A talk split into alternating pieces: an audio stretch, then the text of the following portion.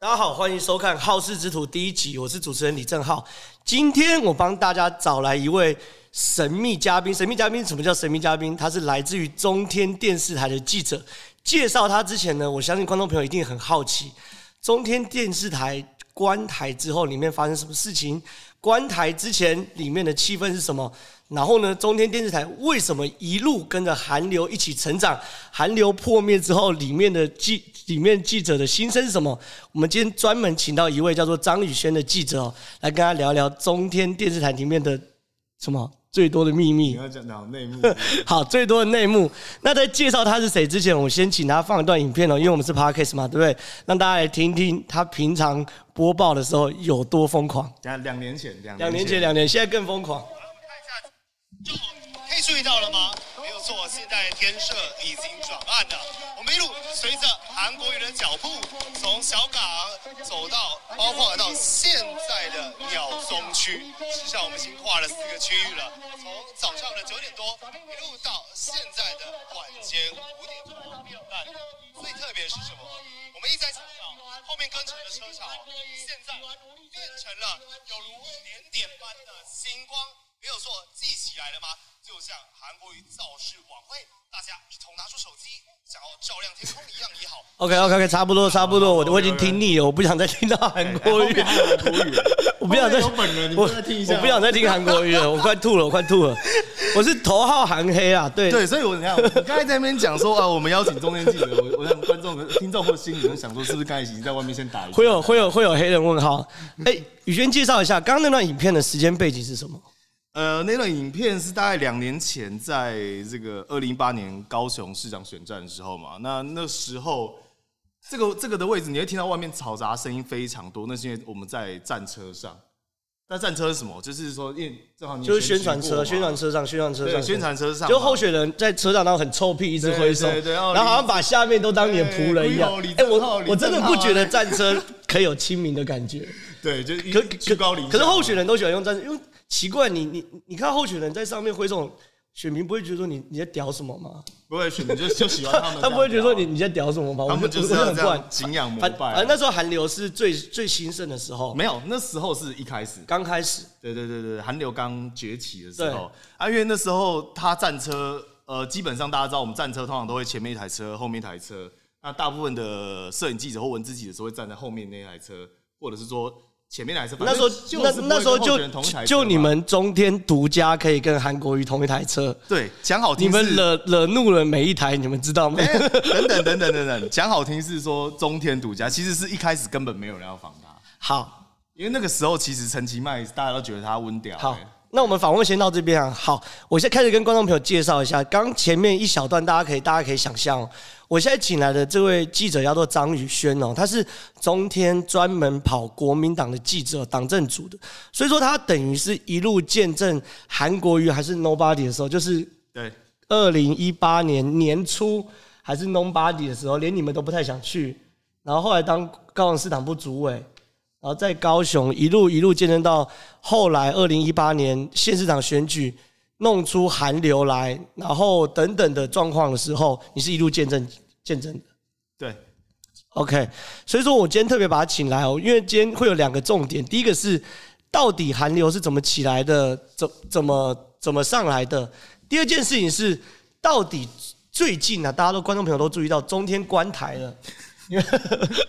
但是但是关台有新生命啊，就是你们关台后你们的新生命到底是发生什么状况？我们一起来跟观众朋友聊一聊。先谈韩流，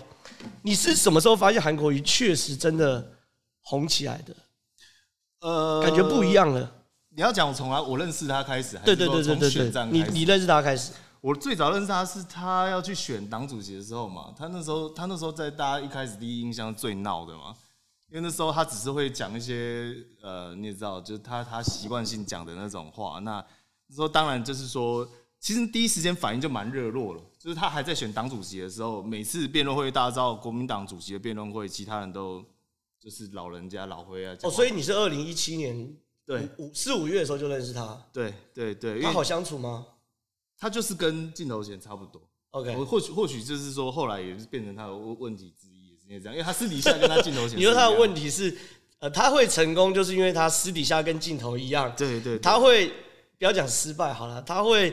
受到比较多的责难，也是因为对他镜头前被跟人私底家下一样。被被挑毛病的地方。 OK，OK，OK 对对对对，那只是说后来到高雄之后，因为他一样维持他那个调性嘛，对所以你想想看，他对一般人是这样，可是他在镜头前也是这样，他对他的支持者也是这样。对那相对于其他政治人来讲，那民众的感受度就会比较热络一点。所以一开始我们在走那个战车的时候，前面其实都是没有什么人的。那这个呃被、，那一开始是指刚开始选高雄市市长，呃，一开始在扫战车的时候，就是比如说头一天，差不多五哦六因月为嘛。他头一天的时候，前几次还去到林园啊，就是对那种比较深绿比较选区嘛。嗯，对，比较偏僻深绿选区。对，那那个时候其实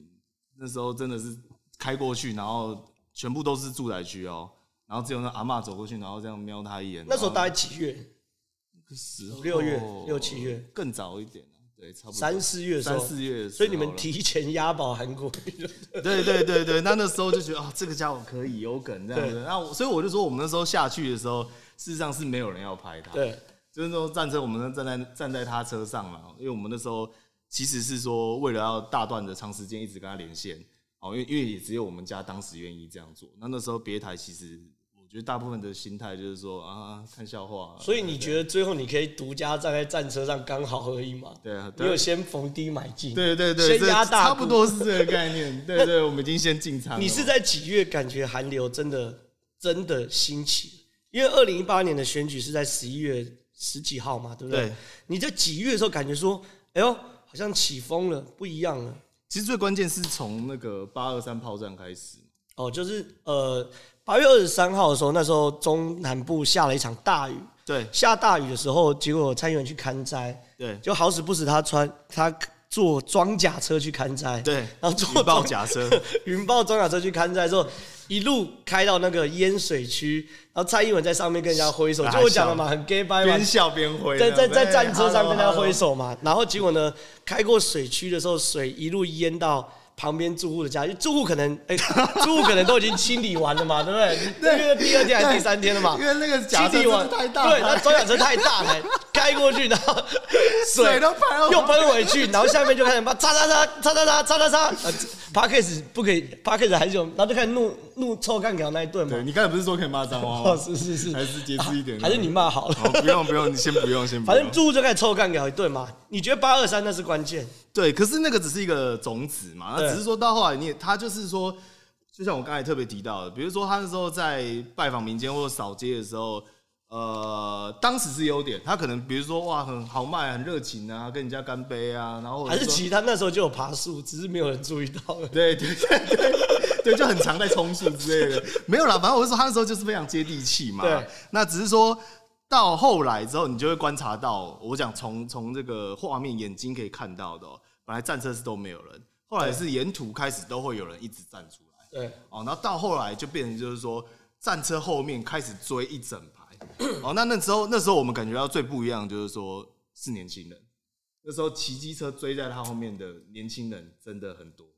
所以那时候就觉得说，哎呦，好像真的不对了，而且但是还是是骑机车有一点真的是庶民的味道，对不对？对对对，而且他们是就真的是边骑边跟着他，只为了就是要一直看到他这样子。对，哎，我承认我那时候也是韩粉。 二零一八年的时候，人人都是韩粉。而那时候他还是 nobody 哦，他是就是说 nobody，他那时候对对对大家还没有觉得他会选上哦，只是对在翻转的那个瞬间，就是一个对转折转折因点为嘛。我我自己的记忆是九月多左右，因为我那个时候对在国国民党一个很高层的人的办公室工作。对那九月多的时候，韩国瑜还有那种随抠随到的感觉，就是要谈事情一通电话就来。高雄市长的时候都是，没有到十月多的时候就开始，哎呦，拍水市场行程比较满，那那那那我们安排一下啊，哦可能看人到到 十一没有，那个很高层的好不好？他以前老长官，到十一月的时候最夸张，你知道吗？十一月那时候市议员哦要跟他排队要拍照，对没有时间，没有时间怎么办呢？有一次哦，后来大家瞧很久，而且每个市议员背后都有关系，对瞧很久，瞧后来有一天，大家收到一个简讯说，请在某月某日的某某时，在某个电视台摄影棚，不是你们电视台，某个电视台的几楼摄影棚集合，嗯，嗯嗯然后就去，就一去发现那一天从台北的市议员新竹的市议员、桃园市议员、台中的市议员、新北市市议员，全部都在。等一下那时候他是市长了吗？十一月多还没还不快是选上，那些市议员要选举啊，哦就是已经已经已经涨上去了，对，已经大家要去已追经了已经啊短末了，然后大家要 瞧，然后时间瞧不到，你知道吗？瞧不到，结果呢，他们幕僚想了一个怪招，就是趁他录影专访完之后，跟电视台协商一个棚，然后你我。这辈子妈没有看过市议员像小粉丝一样干签唱会，市议员哦对，每个都现任哦，然后排一整排对，然后开始大家大家三十秒，然后去然后拍照，然后比赞或录影，然后大家，然后因为因为绿幕嘛，大家本来就后置就好后置，然后这样搞录完呢，对，有大腿可以抱，当然要抱嘛。没有那个时候，然后甚至那个时候韩韩流到什么程度？有我那时候也同时在帮个市议员复选，但是也不是他，反正对其中那个选区有个市议员出怪招，他的宣传车放夜袭，嗯，放夜袭没有韩国医生放夜袭哦，然后对经过一家酒吧，我朋友刚好在那家酒吧，他说里面的。人哦，有有有中年人，有的是三十几岁，因为去酒吧大概很难十几岁、二十岁了，就大概也算是年轻人、青壮年，就开始一起唱起夜袭，然后叫酒吧乐队不不弹嘞，开始弹夜袭 了。那个时候韩流是真的很夸张的时候，对，因为那时候我大概两两个月多的时间都住在高雄，对，那你用住的其实最值我。从九月开始就住，对，那你每天每天出去外面，从一开始，难怪我那时候到后来约约约你喝酒都约不对到对，对，到可能要搭高铁，那你就会发现说，哇，在地真的是他们每个人，你走在路上啊，真的是每每五六秒钟过一个人，你都可以听到韩国语，全部人都在聊他高雄市。那那时候你就觉得说，哇，好像真的是不太一样。韩国瑜，我这边手上有一份民调，呃，不是民调，是收视率调查哦，是呃，二零一八年十一月十七号的时候，你还知道那天干嘛吗？二零一八年十月十七号是黄是黄金凤山造势哦，三第一三三三第一场，对，三三造势的第一场那一天，你们中天晚间新闻的收视率是二点七七，生喉咙就政论节目嘛，对不对？对，收率是三点二八，跟金马奖那天金马奖持平，跟看刘德华的人一样多，跟看刘德华的人一样多。观众朋友可能不知道收视率是什么概念啊？收视率是所有电视台从最大牌的吴宗宪、谢振武、刘宝杰能够活下来唯一的唯一的数字啊。对收电视台只看收视率，收视率什么叫高？收视率一趴叫高，什么概念？大概他这样抓一趴，大概是等于是二十万人同时收看。对，因为两千四百万人，他算四岁以上，所以一趴加一一趴大概是是是大概二十万人来看。那二十万人来看是什么概念？就是全台湾有二十万人同时坐在电视机前面看你这个节目。那现在的政论节目来说的话，零点以今天来说，今天来说零点八、零点九甚至一趴，你就是政论节目的一哥。那你如果长期在零点八、零点九的话，average 的话就是一哥。可是那个时候你们中间长期都是二、对， 1.7从到后期之后几乎平均都是一点七、一点八，对，都接近二以上。对，然后甚至是二，然后在凤山造势的时候有三三点二八，非常夸张，非常夸张。那一天的金马奖的星光大道才一点四一，而且这个数字还不是极致，对对，不对是，因为到后因期为这才刚开始，这三张刚开照始是第一场嘛。对，就是等于是收视率，就是刚我哎、开始我这边插个话好，你你观众朋友可能不能不能想象说，为什么电视台一一天到晚要播那种老梗的卡通？对因为我刚刚看到《乌龙派出所》有零点七集， 重播还是有用对的，对对，呃六点半的《乌龙派出所》有零点七六，零点七六如果放在政论节目的话，是一线主持人的 average 平均值。对，所以看集也算是一线主持。所以，所以我是电视台，怎么会想要做政论节目啊？我他妈乌龙派出所播十几对二十年就可以搞定了嘛？对对对，找一些经典卡通，对我对们对不断轮呃我播啊我就好正了嘛式宣誓电视台的时代终结死亡。哎，也不能这样讲啊！你看轮也，到轮到中天要牺牲了， 这个我们下一趴会聊，下一趴会聊中天观台后的状况。结果呢，那那个时候你你自己身在其中嘛，对不对？对啊，那时候我就感觉怎么样第一场我就在啊。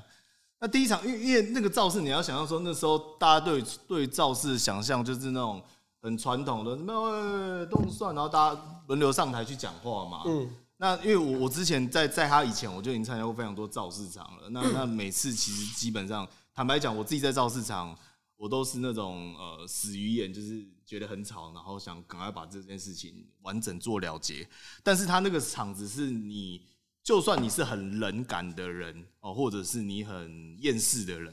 你都会被他影响。因为那时候其实不管是说年轻人啊，我那时候大部分看到大概五成年轻人，五成是中壮年，不是说到后期全部都都是像那样。那那时候其实大家感觉就是因为他们就是不断的在唱歌啊，然后在在等待啊，在期待啊。然后那时候搞得他们其实真的搞得像一个很像什么嘉嘉年年华华嘉会年华一样感觉，而且要知道一个重点，就是说第一场凤山的时候，就是中天在全程转播，所以我我觉得这相对来讲一定会有影响。很多人会说啊，是王金平把人带进三三的，可是其实另外一个层次是从早到晚，中天全部都在其现实场。我可以想象，因为讲这种话是外行话，就是我们在做处理选举的时候，动员能动员多少人？对啊，给你三十台游览车也没多少人。动员的话，我我我我看过最大场，因为我跑过总统选举，我看过最大场动员一万人就已经紧绷了，你不对可能动员到十万、十五万、二十万，对没有这种动员能力。对因为动员每一个人是多少钱都算得出来的。对对啊，你如果一一个人三百块，你不可能花到一一千万去动一场啊，不对可能，没不合理啊。其实，所以那个时候风是真的起来了哈。对，因为那时候我们也是尝试新的方式嘛。以前连线就是头尾，然后中间放一个上白，大家都知道。对对可那时候不一样，那时候就说你就是要走动式，就是你要很像，其实那个就很像直播，你就是要让大家看到所有现场的东西。你们最夸张一个现场出七组人，哦，是最到总统选举最大场的。你那时候花莲或是就是总统初选的时候，你们有没有出到六组人？以上，你们以上你们最夸张一组造是出超过六六组人，对以上，七组。对对。我记得你们是把所有能反正能拿麦克风全部派下去可了。是你要知道，你刚才讲的那场凤山哦、对就只有我跟王佑正而已。对对，那一场其实因为那时候大家还不知道，我们是只凤，山完之后，大家才惊觉寒流起来对，。我们那时候还啊那个时候也踹是民进党也是知道凤山结束后才知道不不妙了。对，才开始觉得这好这件事情好像不太对了。 OK OK OK，对对对 OK，接下来就是选上市长，然后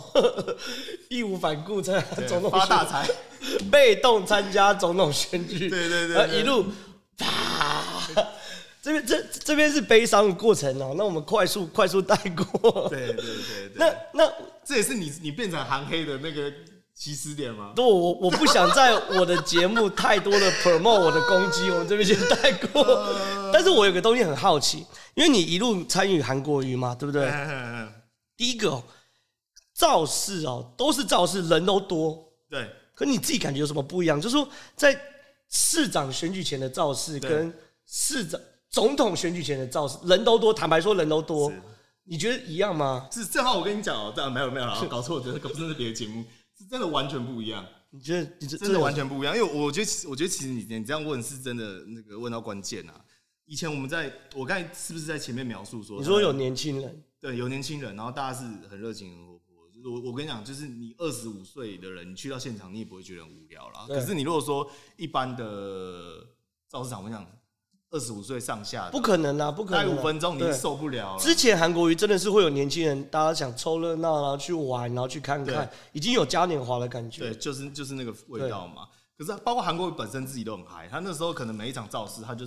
脑袋打到，然后就突然就想到这种对神来一笔啊，金句啊，叭叭叭，就噼啪不断讲出来，然后哇回回去回去大家又把它后制成影片，然后那些去现场的年轻人，然后每个又在看，而且我刚才还没有讲到一点，就是说我们那时候一直在一直在 on 一直在 live 的时候，很多人是骑机车过来说，哦，我们看到电视，我们赶快赶过来，对，因为那个时候宣传还没有到那么发达，因为你们也也没钱砸宣传嘛，组织对也不见得动得起。所以那个时候东西是很 real 的嘛，就是说大家自发性，然后大家是对真的很喜欢这件事情，包括韩国瑜自己本人也很喜欢，所以在做这件事情。可是到总统选举的时候，呃，我从旁观察啦，我坦白讲，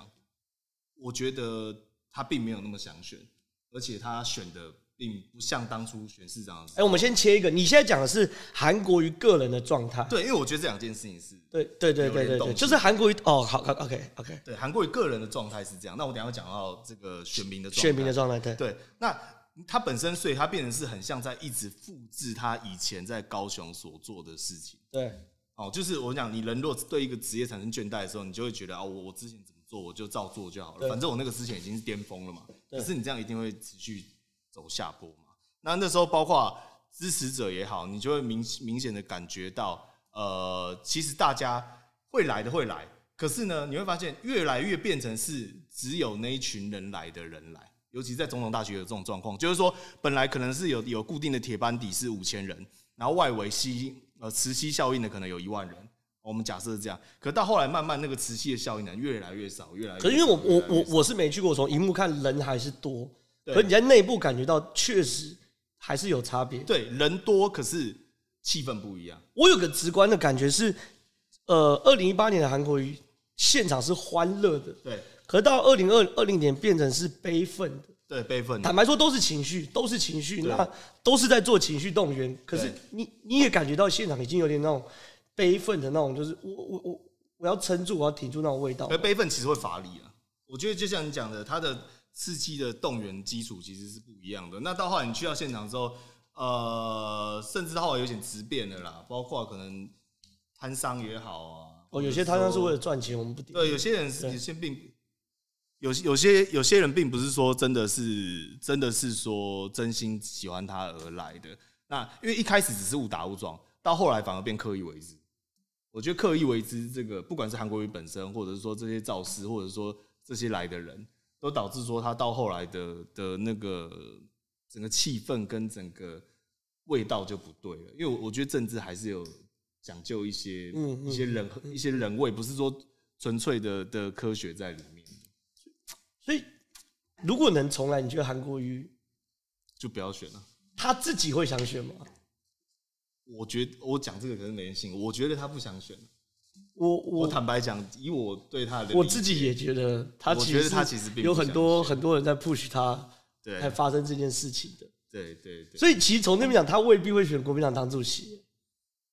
对啊，从这边角这个角度讲，如果从他个人心中的角度来讲，从现在的迹象看起来也也不像啊。当然，很多人会阴谋论说，哇，你看他在那个什么，点痣。对，连是真心哇，他李彦秀也躺着也中但枪。啊坦白说，韩国瑜脸上的痣是真的有点多。可是可是其实 nobody nobody care 啊。你说真的，你他的支持者哪会 care 说不喜欢他的人怎么看都妈妈秃头嘛，死秃子嘛。对他喜欢的人怎么样看都是韩总啊。 OK 我 OK 觉得这 OK。个这个其实对啊，所以韩国瑜后来，坦白说，韩国瑜后来落选，然后在被罢免的时候，其实某种程度社会的焦点就回到中天身上了。有一段时间，大概就是韩国瑜罢免之后，大家开始讨论，你说焦点还是剑拔？就是焦点， 他是焦点，你们是剑拔，对啊，就开始杀你们。对对对对，所以其实，哎，我好奇的是，那个时候三四月的时候，韩国瑜被罢免完之后，我们还有讨论过，那时候我们还差赌说，到底中天会不会被关台？对，那时候我说一定会嘛，然后我说不可能吧，对啊怎么可能做成这样？对我那时候说一定会嘛。你那时候为什么会觉得一定会？呃，好了，我觉得这其实也没关系啦，因因为其实早在韩国瑜没有落选之前，我就有听过类似的消息。我也有听过啊，可是重点是你怎么判断民进党会做到那么？因为我在里面，所以我知道听到的跟看到的有没有 match 嘛。 OK OK OK，所以整个氛围那时候到后来，尤其是九月十十月的时候，内部的内部的氛围大概是什么样？其实我跟你讲，光韩粉就很敏感。那个时候，包括连韩粉都在说：“哎、中天怎么感觉变了？韩国语变少了？那哎、诶怎么感觉好像没那么挺？”那他们非常敏感，就是很 sensitive。所以你们确实为了想最后奋力一搏，有做了内容上的调整。哦，那个时候不是最后一波，那个时候其实已经，那时候九月、十月哦，韩国瑜还没输哦，输之前啊，就是哎、诶总统大选之前呐、嗯，没有，我讲到总统大选之后啦，对对，就是你对们觉得要被关台，你们内容有做调整。我所以我就讲是在大选之前就开对始对调整对，哦哦哦你对们我刚才一直在讲这件事情，哦，你们大选前就已经有这种预感说，我就有听到风声。如果韩国瑜挂了，然后呃政府下个会对中天，所以就开始慢慢调整韩国瑜的比重。我我只能说韩 韩粉就是有察觉到这件事情，韩粉感觉到这件事情嘛， OK，OK 就说你们中间感觉怎么好像没那么挺了，怎么？因对为我们那个 YT 它都其实我们的 YT 流量那时候都很大嘛，甚至有到十万嘛。对最造市场的时候，平常也是好几万，那时候就是有人开始已经比较敏感的人察觉到这件事情。好，那后来到了韩国瑜落选，然后到韩国瑜被罢免，然后到后来我跟你讨论到底中间会不会被关台，那时候可能已经六七月的时候了。对，那时候我我自己觉得你们调整蛮明显的，比如说你们比较晚的那一档的的节目比较就几乎不谈政治了，对，开始开始谈一些天文地理有趣的事这情，本来就对，回归本业，对，就政治政治比例就变很少了。然后你们也把我讲白了，把王用正换到另外一个部门，哦，那个是更后期的事。对对对，到最后还包含把王用正其中你们八到十的当家主播换到另外一个部门。那那个时候你们是认为还有机会递橄榄枝吗？公司应该是这样认为啦。就觉得能递尽量递，反正最后剩一两个月。对，安、因为那个时候的氛围就是说，因为头已经洗下去了。对，你如果说九九月、十月，我现在是一个假定啊，比如说那时候韩粉这样认为说，哦，中间怎么感觉好像没那么挺了？那你从那个时间点开始，你头如果真的就已经洗下去的话，那到后面这个阶段，你势必也都得洗下去嘛。你不可能说我突然今天乖乖，然后明天又坏坏。其实中间的模糊摇摆都是多余的。对，其因为因为我说真的啦，你再绿你也绿不过三立，对不对？而且你也绿不到哪里去。你如果真的要绿到像三立，你的收视率大概就零点零一了。我们刚才特别提到的收我视，不知道，我有在山地讨生活，我我不知道这个问题。对对 对对对，是小金姐，好，是你继续，是继是，续，继续，继续，继续。对不对？那我就说好，那你你你其实，在第一时间点，如果你就像最近的策略，把这件事情给点出来，人家也不相信你是真心改革的。对对嘛啊，最所后以刀子还是落下来。所以我觉得其实像我们最近这样不错嘛，你就是把整件事情都俩牙给来嘛，就是你当你就是要关我嘛，你就是像王文正昨天在节目上也讲嘛，对吗？你就是用这个威胁嘛，你要关什么关什么，连我都不把我关掉嘛。哎、我好奇观台前内部氛围怎么样？有人在，你有发现有人在偷偷递履历给别有人？啊，很多人有 啊，真的假很多人？的？对啊，呃，但是记者很难吧？摄影这些相对简单吧？没有啦，文字比较简单啦，怎么会？哦摄影比较难啊，因为文因为文字本身的属性本来就比较中立啦。对，啊文字就是说，你可以看到各家记者跳来跳去，三立 TVBS，、哦，因为中天本来也有主跑民进党的，对啊，对啊，对啊所以他跳到相对跟民进党比较 OK 的台，也有也也未必不能这样子。对啊，而且而且你可以看到，其实现在各家的新闻台的记者，你再回去搜寻一下他的名字名字，你会发现好像有三四成以上都待过中天。没有以前当然没有问题啊，以对啊前当然没有，就是这个时间点。对、啊这个时间点，可是其实还是有还是有不少人在出去啊。哎、可是你们关台之后，你们反而爆红，对又回到高峰，对，有没有人偷偷把履历拿回来的？应该也没有啦。这这涛哥说：“哎、拍谁拍谁，你一回来，我最近好像很红的感觉。我想为什么会没有？因为我觉得本质上为什么会爆红，是因为我们产生根本上的改变嘛，对”对就是你中天自己本身产生根本上的质变。对所以才会爆红，就代表我们转我们之前如果说这个方向哦被打压了哦，那没有办法继续下去了，我们找到一个新的模式，而这个模式它是全新的，而且是被接受的。可是这个就回归到一个问题点了，你要当 YouTuber，你要当 Podcast 的，然后问题是它跟记者是完全不一样的对，工作，所以对很多人来讲，他不不不一定有办法接受这种改变跟冲击。他可能他的他的他的想法里面就是，我就是广电系，我是新闻系，我就是要出来当个堂堂正正的记者。我先帮观众朋友突破一下同温层哦，因为 Parkes 的不见得都有看中天，也不见得知道中天现在这个状况。对中天其实，在观台的那一刻，很多人都说中天完蛋了。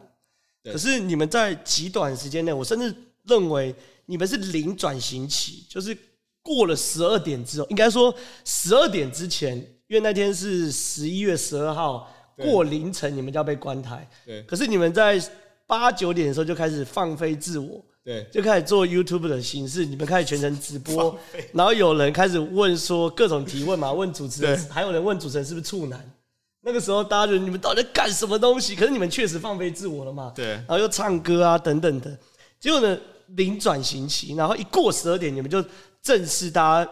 电视上看不到你们了，然后你们切到网络。对，可是然后网络是没有中断的。对对对对对，YouTube 的直播当然不对没有通，就是然后你还是可以看到你们开始这个汪汪的呼吁大家开始改看手机，然后中天的粉丝开始年轻人教老年家怎么用手机，然后怎么样把手机连到连到电视上，怎么样依旧有中天，而且你对手机连到电视上，你连转台都不能转台，对因为你没有遥控器，你只能一直对看中天。对然，后你们的订阅数突破了两百万，本来是多少？本来大概一百八、一百七，现在两百二十二。所以在上极短的时间内增加五十万订阅数，对，这个这个是我这五十，万是我自己也蛮意外的。所有 YouTuber 梦寐以求的五十万。对基本上现在 YouTube，如果你有五十万的话，你就可以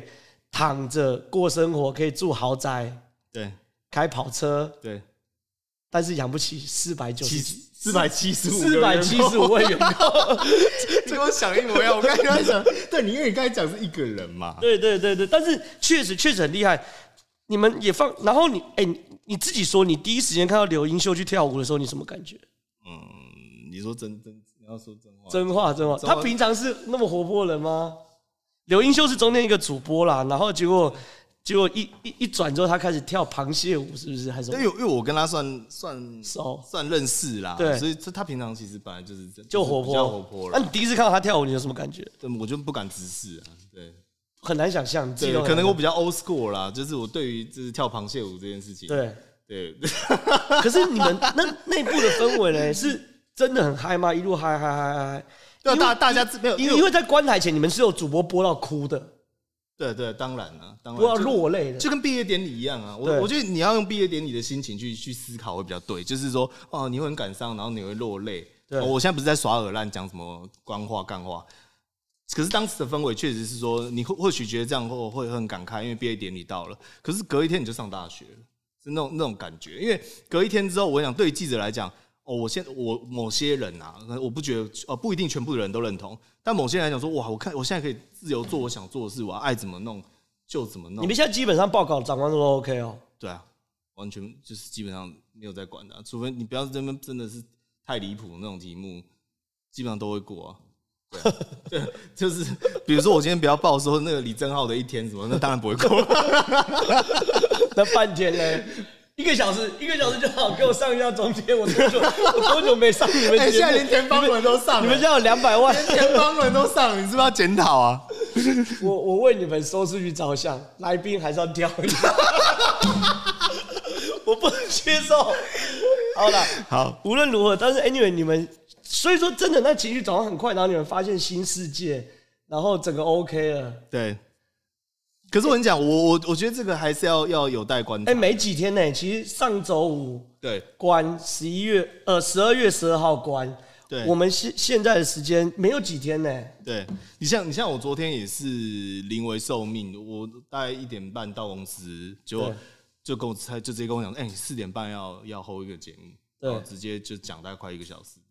OK OK，对对，现在就变成这样。那那个那个东西其实都是很 free 的，就是随便你自由发挥，只要流量冲得上来，观众爱看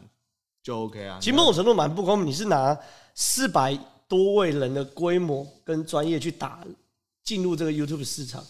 可其是实是个超级航空母舰的、对。对，我可是我我觉得这个东西必须要回归到问题点，就我我刚才有讲到说，我觉得一开始这样起头是非常好的。那这个问题是说，这样的一个直播线上直播人数跟流量能不能持续维系？因为你讲到一个问题，它是航空母舰，可我觉得比较像以前的那种大清舰队，你知道，就是确实是船坚炮利，可是相对于短小精干的一般的 YouTuber，对 podcast，可能我们我们还是需要去内部结构去做完整的重新编组跟调整，包括营收模式从主改到可能是不是要分流，因为你只有一个单一频道，这么多的你人，们应该分散化，我我我感觉裁员大概才三分之二，剩下一百多人，至少要分七到十个组，对，七到十个频道，子频道，对对对对而且他后来的营之后的营收模式跟还是还是形式还是往业配走。都还是要去思考啦，因为我觉得都还是要调整。可是说我我本身抱着算是蛮乐观的啦，因为我觉得这个结果其实我相信一般不要讲我们至少已经比想象中好太多好太太多多太多太好多太多了。对，我对觉对对得，而且这是一个可以接受的数字，相对于过去电视台的当然表了现。当然了，其实我们刚跟观众朋友讲说，呃，一趴收视率大概是二十万人看，对，你们每一档几乎都，我们现在今天哦一天的总流量可能都因为一天早几百万上不能这样算，因为也呃这呃新闻台是每一段每一段一趴一趴这样加对起来，，我们要累，如果以累积总，对啦，你又你又说以前，因为以前是持续流量，对啊对啊对对对对对，如果持续说，因其实我坦白说不输电视台，甚至超过，因为你他算大概八万到十万嘛，哦，那有时候比较低的时候同时在线都八万同到时10八万到十万，有时候比较低可能六万，可是问题是说电视台它不能回放，你们甚至有一大段时间是在全世界 YouTuber 对直播同时在线收看第一名，对，世界第一，世界对台湾 之光，然后第二名只有你们的一半，对不？你没有讲前提啊，那是因为 YouTube 大档期，没有那也屌啊，那也屌啊， 对那对也对，屌代表啊，时钟嘛，那也嗯屌啊档期也要看，死都要看，真的真的，因为一般直播有一两千人，其实就算非常非常非常厉害。那我们欢乐时光特别快，又到时候说拜拜。我们今天访问中天记者张宇轩就到这个边为止啊，然后希望大家可以持续收听我们的 podcast，谢谢大家。这底线你是首集大来宾。